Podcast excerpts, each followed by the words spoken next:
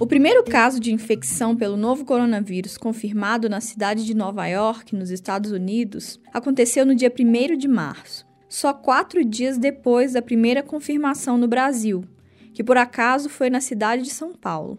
Três semanas depois disso, os quadros das duas cidades e dos dois países eram bem diferentes.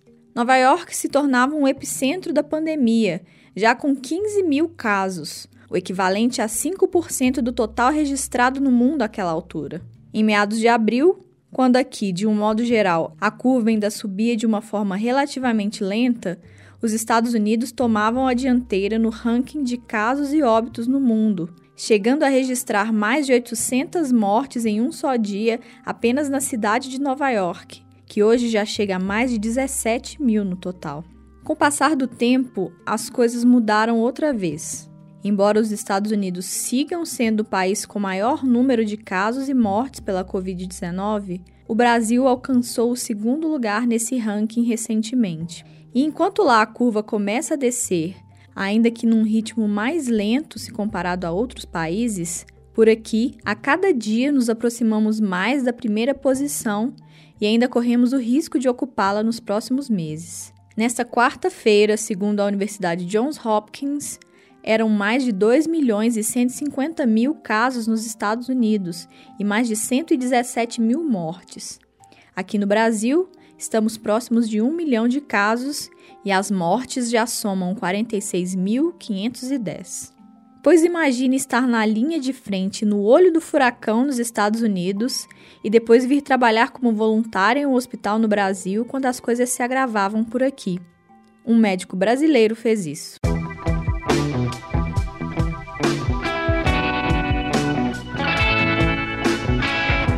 Eu sou Jéssica Almeida e esse é o Tempo Hábil Entrevista, podcast do jornal O Tempo, que em tempos de coronavírus traz entrevistas sobre assuntos relacionados à pandemia. Toda quinta-feira tem episódio novo a partir das seis da manhã. Para não perder, assine o Tempo Hábil no tocador de podcasts da sua preferência e receba notificações sobre os novos episódios. Nós estamos no Spotify, no Deezer, no Google Podcasts, no Apple Podcasts e em todos os demais aplicativos.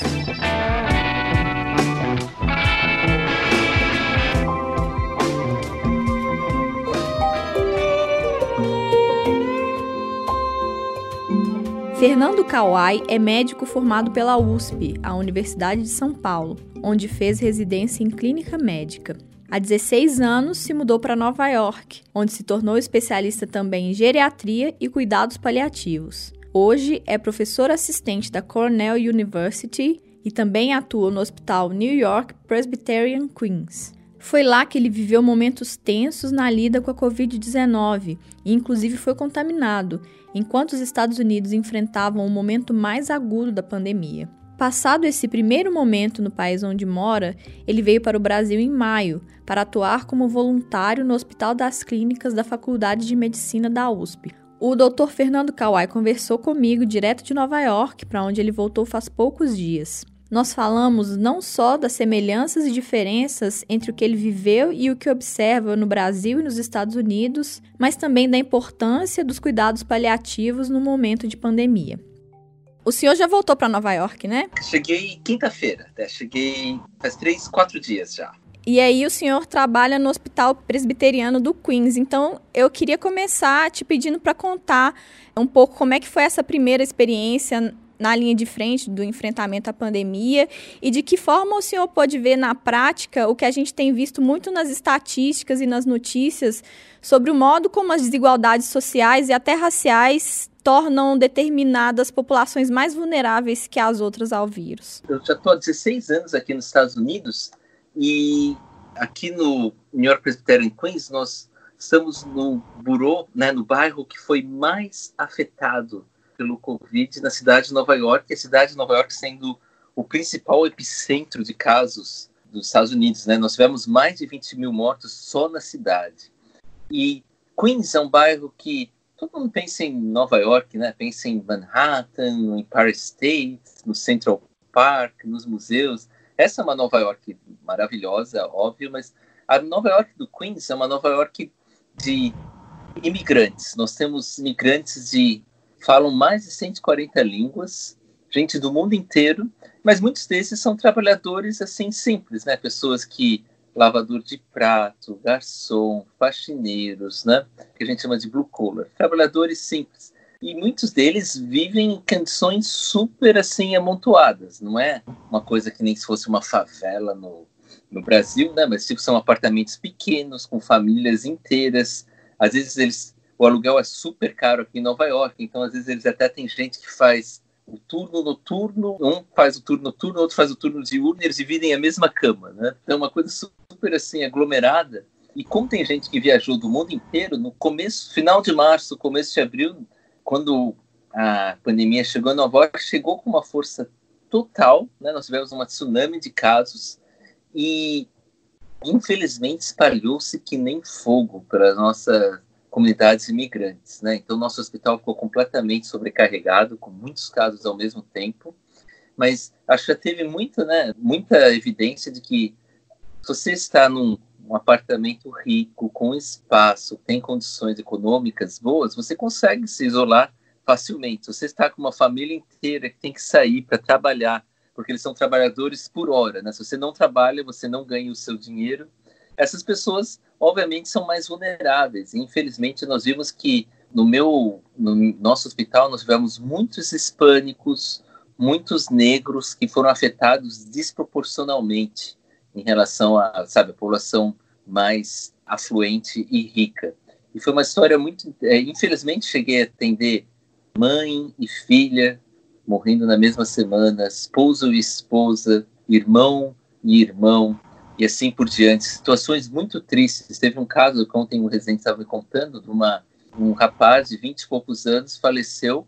A esposa tinha um filho, nenê, perdeu o marido e ela perdeu o pai e a mãe na mesma semana. Pai, mãe e esposo, todos na mesma semana, ficou sozinha com o filho. E muitas das pessoas eram pessoas assim simples, né? E foi até interessante que no geral, nossa população é mais de 50% de chineses, né? Porque a gente tem muito imigrante chinês aqui do lado, mas acho que os chineses já estavam sabendo de algo que a gente não sabia, porque tivemos pacientes chineses, mas muito menos. Eu acho que eles se preveniram super bem, acho que deram algum jeito de usar máscara, se isolar, mas entre os hispânicos, os asiáticos, principalmente o pessoal do Bangladesh, da Índia, e os negros, infelizmente, afetou muito forte, com uma grande mortalidade desproporcional ao resto da população. Por exemplo, tem uma população branca que é a maioria, mas na hora de ver mortalidade e casos, afetou muito mais as minorias. Acredito que foi por desigualdade econômica, essas pessoas viviam em lugares com aglomerados e muitos desses não tinham essa, esse luxo de poder parar de trabalhar, né? Que era eles trabalham de dia para pagar o jantar à noite, né? Então muitos ainda estavam saindo mesmo quando a gente estava implementando lockdown, isolamento aqui. Foi muito triste. E aí, num segundo momento, o senhor vem aqui para o Brasil para trabalhar como voluntário, novamente na linha de frente, mas dessa vez no Hospital das Clínicas de São Paulo. Eu queria saber o que te fez tomar essa decisão e como é que foi essa experiência aqui, que paralelos e diferenças o senhor consegue apontar entre o que viveu nos Estados Unidos e o que viveu aqui no Brasil.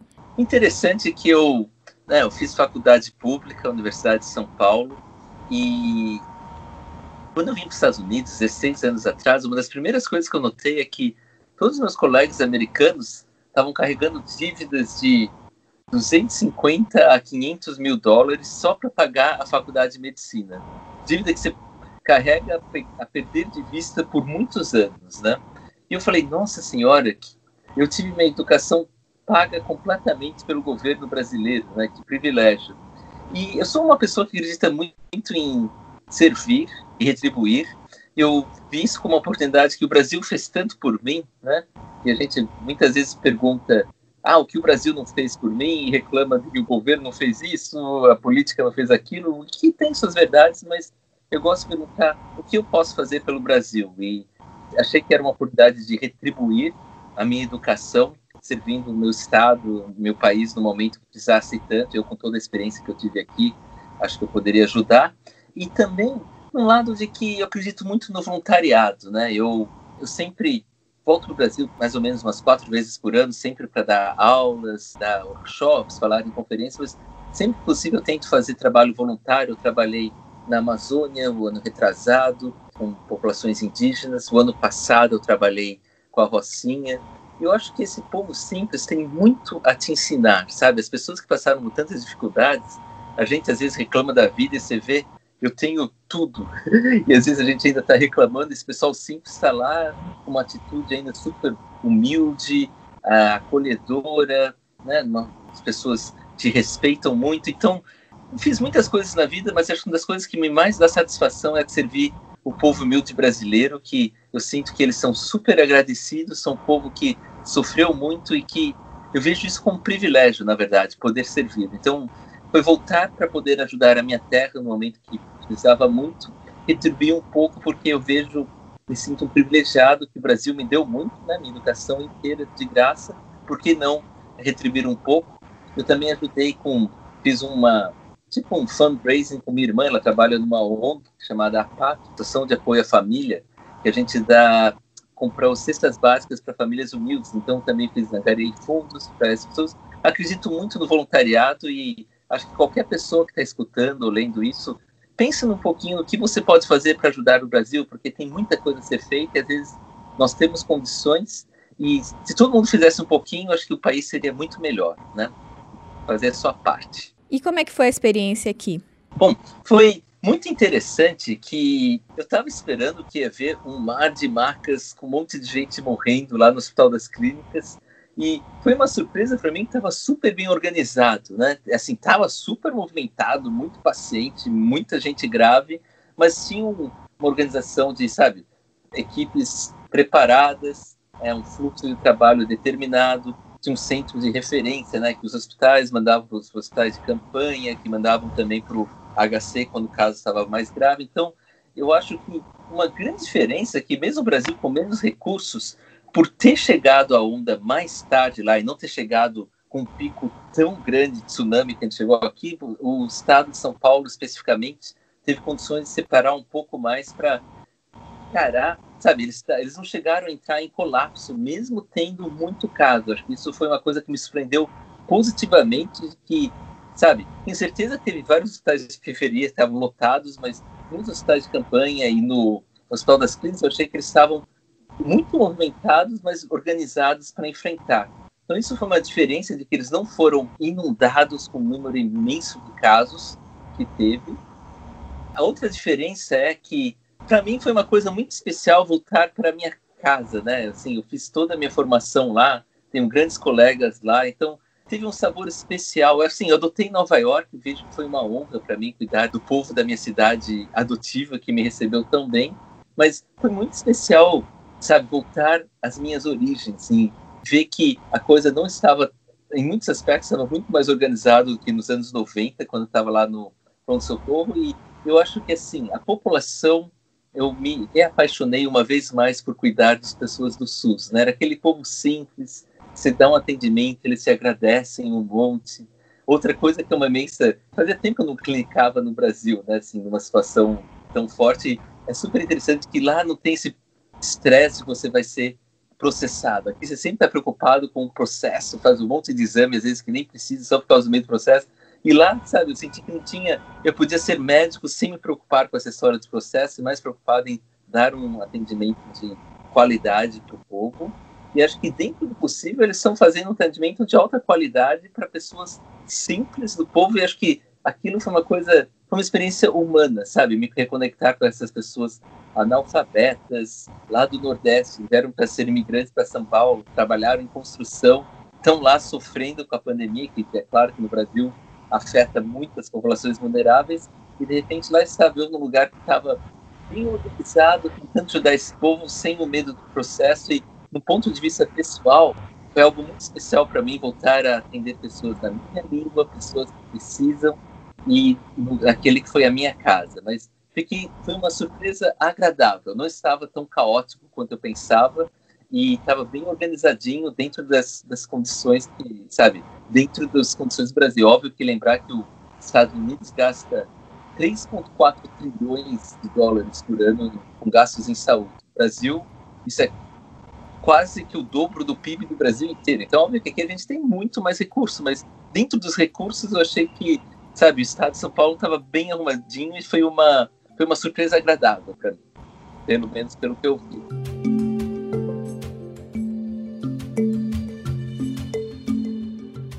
É, pois é, o senhor mencionou aí os recursos, enfim, a saúde nos Estados Unidos é majoritariamente privado, o setor de saúde. Aqui a gente tem o SUS, que tem essas carências de recursos, mas tem uma certa abrangência também.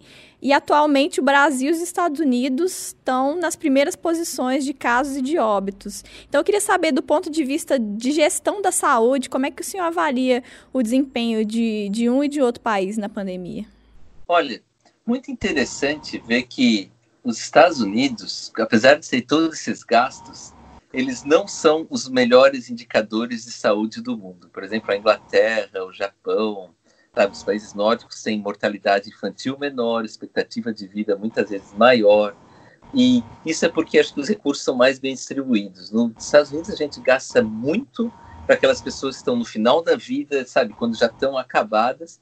E você tem uma coisa chamada Medicaid, né, que é um seguro para os pobres, eles até têm um seguro, Medicare, um seguro para os idosos, que é pago pelo governo. Agora, muitas pessoas, principalmente autônomos, que são mais ou menos mais de 20 milhões de americanos, acho que número exato não lembro agora, mas certamente mais de 20 milhões, não tem seguro. O que acontece se essas pessoas ficam doentes? Elas se endividam. E muitas vezes a pessoa perde emprego, perde o crédito, porque a pessoa pode entrar em falência pessoal. Aqui é a pessoa como se fosse uma instituição, um banco, né? Então você pode entrar em falência. Principal causa de falência nos Estados Unidos é gasto com saúde. Então isso é uma coisa que eu trabalho aqui, gosto muito daqui, mas sempre achei muito injusta, sabe? No lugar mais rico do mundo, temos milhões e milhões de pessoas que não têm acesso à saúde.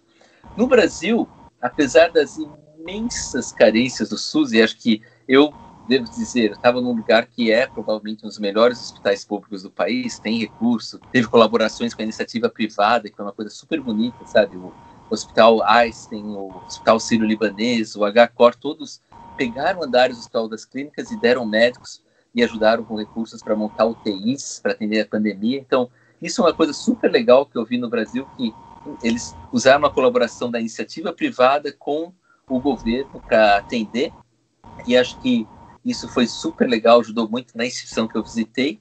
Agora, uma diferença do Brasil é que, infelizmente, eu acho que teve muita discussão em, por exemplo, cloroquina, né? Eu acho que teve muita politização. Aqui teve, mas no Brasil até mais, de que ah, o Bolsonaro é a favor da cloroquina, a esquerda é contra a cloroquina. Eu não, eu não ligo se a direita ou a esquerda recomendou uma droga, eu quero ver informação científica. Especificamente, cloroquina não tem informação científica, então não vamos usar. Então, teve muita discussão numa busca de uma droga mágica e eu acho que não teve uma, sabe, teve muita desunião entre o governo federal e os estados em como responder, né? O isolamento. Um fala que tem que se isolar, outro fala que não tem que se isolar. Então, aqui teve uma certa desestruturação também. O Trump tem as suas ideias, mas em geral, o NIH, National Institute of Health, o CDC, né, Center for Disease Control, tem líderes científicos fortes que conseguimos unificar muito.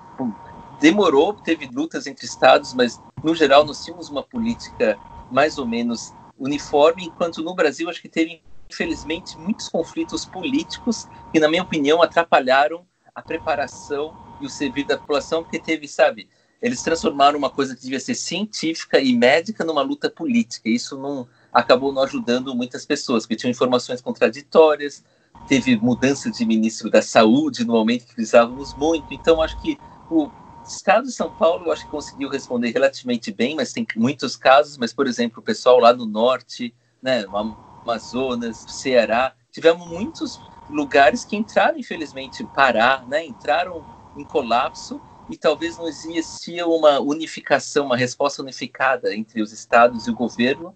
E assim, não sou de querer entrar em discutir política, mas eu fico como médico, eu acho que é tão importante ver qual que é a evidência científica, o que, que a gente pode ajudar, quais são os lugares que estão com mais problemas e tentar unificar. E acho que perderam muito tempo com discussões que não necessariamente eram tão produtivas e às vezes perderam-se oportunidades de ajudar os lugares que estavam com mais problemas e fico preocupado que os casos ainda estão aumentando no Brasil, as mortes ainda temos número um em mortes do mundo, então tem muito trabalho a ser feito no Brasil. Eu acho que é necessário haver mais entendimento, sabe, de todas as partes, um escutar ao outro e tentar chegar numa resposta unificada, tanto para proteger os profissionais de saúde, como também as populações vulneráveis, né? Que a luta está longe de terminar no Brasil. Aqui as coisas estão melhores, mas no Brasil a coisa está muito quente ainda, né? Bom, e a sua especialidade são os cuidados paliativos, né? Eu queria saber de que forma que esse conjunto de saberes ele se apresenta como uma ferramenta importante no enfrentamento de uma situação como uma pandemia. Bom, infelizmente, acho que todo mundo já sabe disso, é uma doença que tem uma letalidade muito alta, principalmente para aqueles pacientes que chegam no UTI, né? Tem muitas pessoas que têm é como se fosse uma gripe. Eu tive o Covid, eu mesmo, foi mais uma gripe forte, fiquei acabado, mas me recuperei bem. Mas teve muitos colegas meus que foram para UTI, até perdemos colegas médicos aqui que faleceram, foi super triste. Agora, uma especialidade que lida com o sofrimento, havia sofrimento generalizado, né? Porque a gente chegava no UTI, a mortalidade final ainda não temos dados concretos, mas será algo entre 50% e 80%, ou seja, muita gente está morrendo. E não, não necessariamente eram pessoas que tinham câncer, demência, doença cardíaca eram pessoas que estavam assim, trabalhando de uma semana, na próxima semana morrendo, uma coisa muito chocante, né? E como eu disse um pouco antes, famílias inteiras morrendo. Então, acho que o papel dos cuidados paliativos foi, número um, tratar da dor. Pacientes tinham dor, tinham principalmente falta de ar, né? Sintomas graves de dispneia, que a gente chama. Então, a gente podia ajudar com o alívio dos sintomas.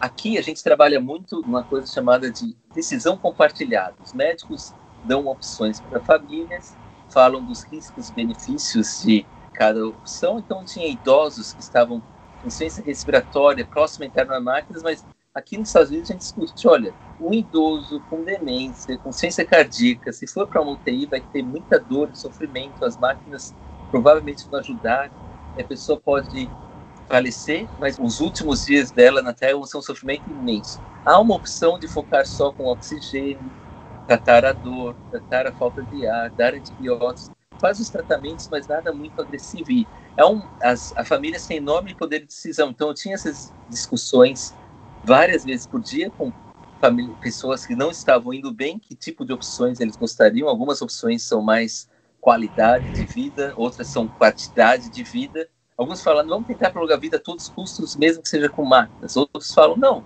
ah, ela sofreu muito, vamos pedir uma morte natural, tratar a dor. E isso são opções que eu fazia muito.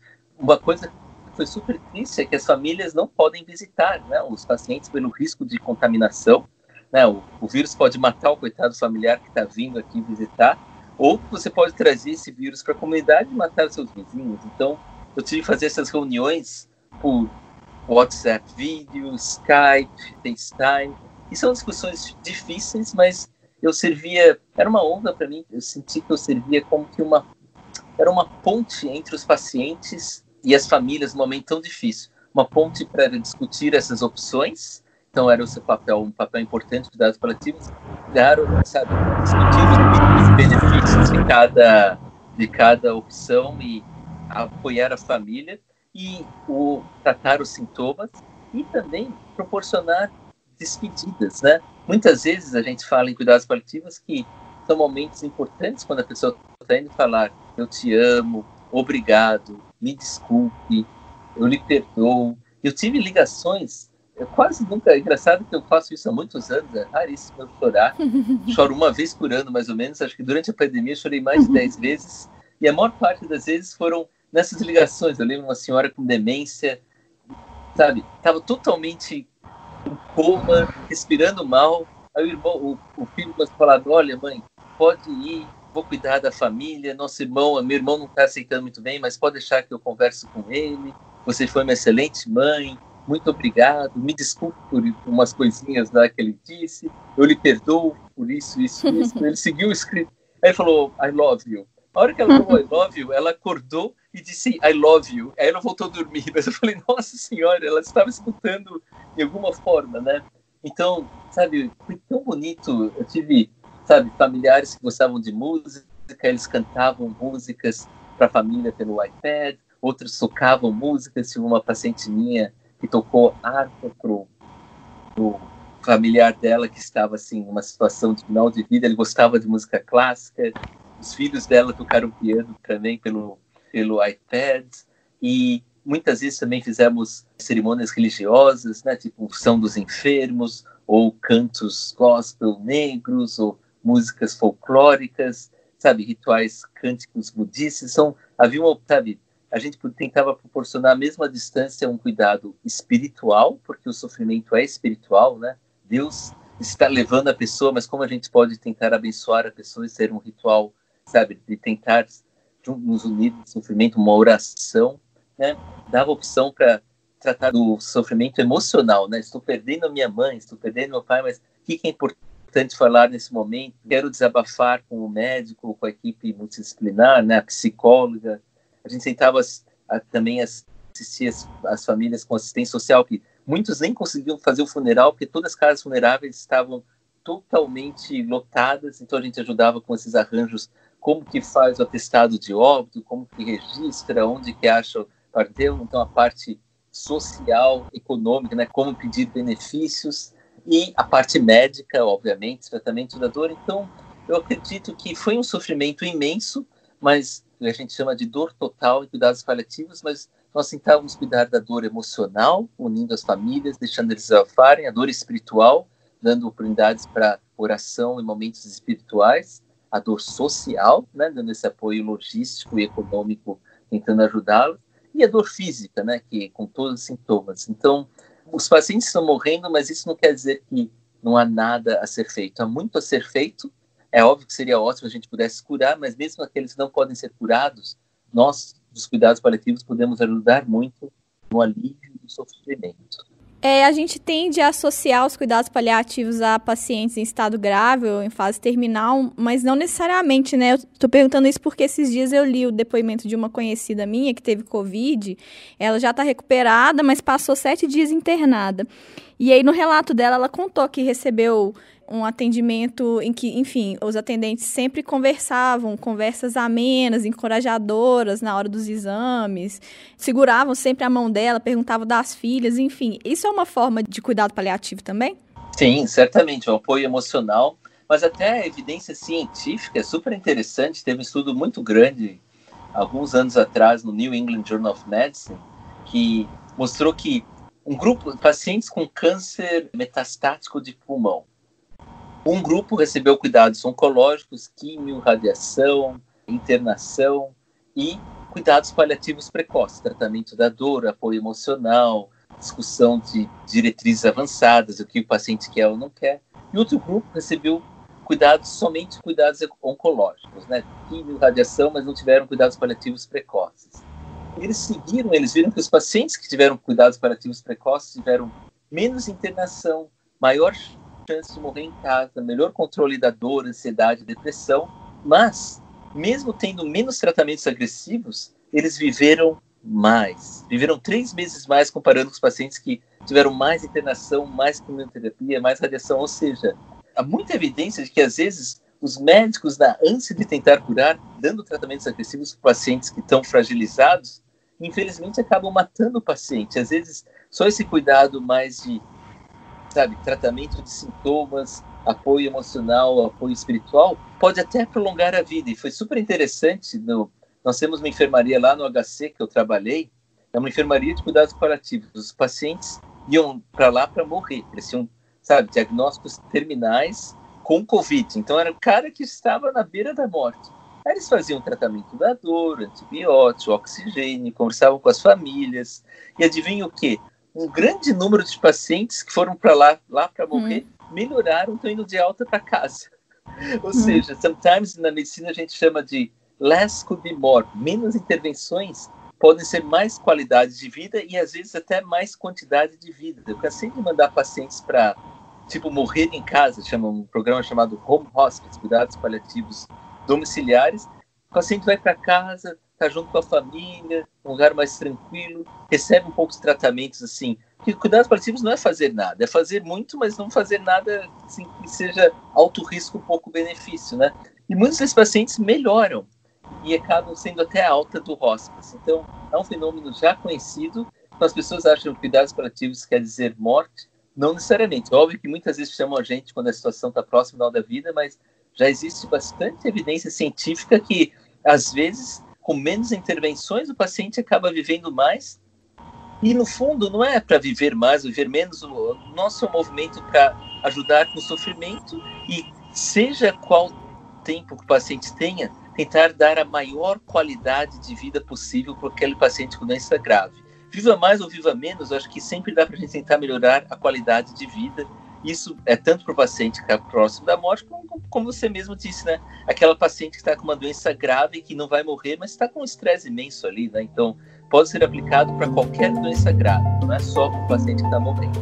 Doutor Fernando, só para terminar, o senhor já mencionou aí que o Brasil, enfim, tá, a curva ainda está subindo aqui, nos Estados Unidos existe um controle maior.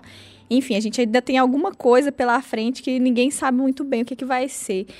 Eu queria que o senhor dissesse o que, que o senhor recomenda para a gente que está aqui, como é que nós, enquanto sociedade, devemos encarar esses dias que ainda vão chegar a curva está subindo, mas obviamente o isolamento social teve um preço altíssimo e as pessoas estão em fadiga, né? Ninguém aguenta mais ficar trancado, a economia também é difícil. Então, acho que se é para abrir, abra com cuidado. Tente testar o maior número de pessoas possível, né? Porque quanto mais testes você tiver, mais noção você tem se a situação está piorando ou melhorando, né? E um sistema de notificação rápido também. Você testou positivo, isso tem que chegar para o governo rapidamente para, sabe, não adianta nada lidar com dados, mesmo quando você testa positivo, você está vendo duas semanas atrás, né? Muitas vezes a pessoa ficou infectada na semana passada. Todas as medidas que você faz demora tempo porque é uma doença que tem um período de incubação. Então, notificação rápida, testes de qualquer caso suspeitos. E aí, a hora que alguém testa positivo, você tem que ter rastreamento dos casos que estavam próximos daquela pessoa para tentar isolá-los também, né, dentro do possível e principalmente a pessoa que está positiva e se é uma pessoa que está numa comunidade ou de uma população vulnerável, como seja uma favela, uma comunidade, tem, que dar condições de isolar aquela pessoa, porque se ela está numa situação aglomerada, ela vai passar para todo mundo e todo mundo sabe que essa pessoa, às vezes, ela está com sintoma, está saindo porque ela tem que trabalhar, tem que ganhar seu pão, então teve iniciativas super interessantes, uma delas em Salvador, até que eles levavam a pessoa, por exemplo, uma escola que não estava sendo usada, era um centro de isolamento. Alguns lugares têm hospitais de campanha que não estão sendo todos os leitos usados, mas você pode isolar pessoas lá. Dá comida para aquela pessoa e às vezes o que eles faziam, eles davam dinheiro, 500 reais para a família para ficar isolado duas semanas. Esses 500 reais dá o sustento para a família, mas você isola o caso, né? Você fala, olha, você fica isolado, mas a gente dá uma cesta básica ou dá 500 reais. Então, acho que isso seria uma, uma coisa interessante de que você está abrindo economia, mas você diagnostica os casos rapidamente, isola eles, se possível, dando apoio econômico para aquelas pessoas que estão isoladas, para não, sabe, o resto da família não morrer de, de fome. Temos que medir o número de leitos que está disponível. Se você está com os hospitais ficando sobrecarregados, talvez vai ter que fechar, sei, medidas restritivas mais fortes se você tem número de leitos e o sistema de saúde pode dar conta, pode ir abrindo, mas, sabe, não é uma coisa tudo ou nada, você tem que medir o número de casos, rastrear os casos novos, isolá-los, e se o sistema de saúde está próximo do colapso, fechar a sociedade de novo, né? Então, uma equação complicada que exige colaboração do governo, da iniciativa privada, da população e dos profissionais de saúde e acho que é um problema complexo, não é uma pessoa vai ter a solução sozinha, são todos juntos conversando e tendo, escutando uns aos outros, quem sabe a gente consegue entrar. Então acho que tem muito chão pela frente, mas não vai ser uma pessoa vai salvar a lavoura, você tem que ser todo mundo trabalhando junto, olhando esses dados principais, né, de que qual o número de casos, o número de mortes, número de leitos e sempre a prevenção do contágio dos novos casos com apoio econômico para a população vulnerável. Fundamental essas estratégias, na minha opinião. Doutor Fernando, queria te agradecer. Muito obrigada pela conversa. Imagina, foi um prazer.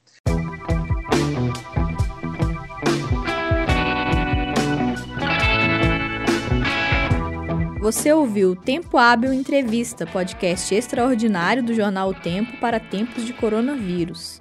Caso ainda não tenha feito isso, assine o Tempo Hábil no seu tocador de podcasts favorito. Nós estamos no Spotify, no Deezer, no Google Podcasts, no Apple Podcasts e em todos os demais aplicativos. Eu sou Jéssica Almeida e fiz a produção, o roteiro, a edição e a mixagem do programa. O Tempo Hábil Entrevista retorna na próxima quinta, a partir das seis da manhã. Até lá!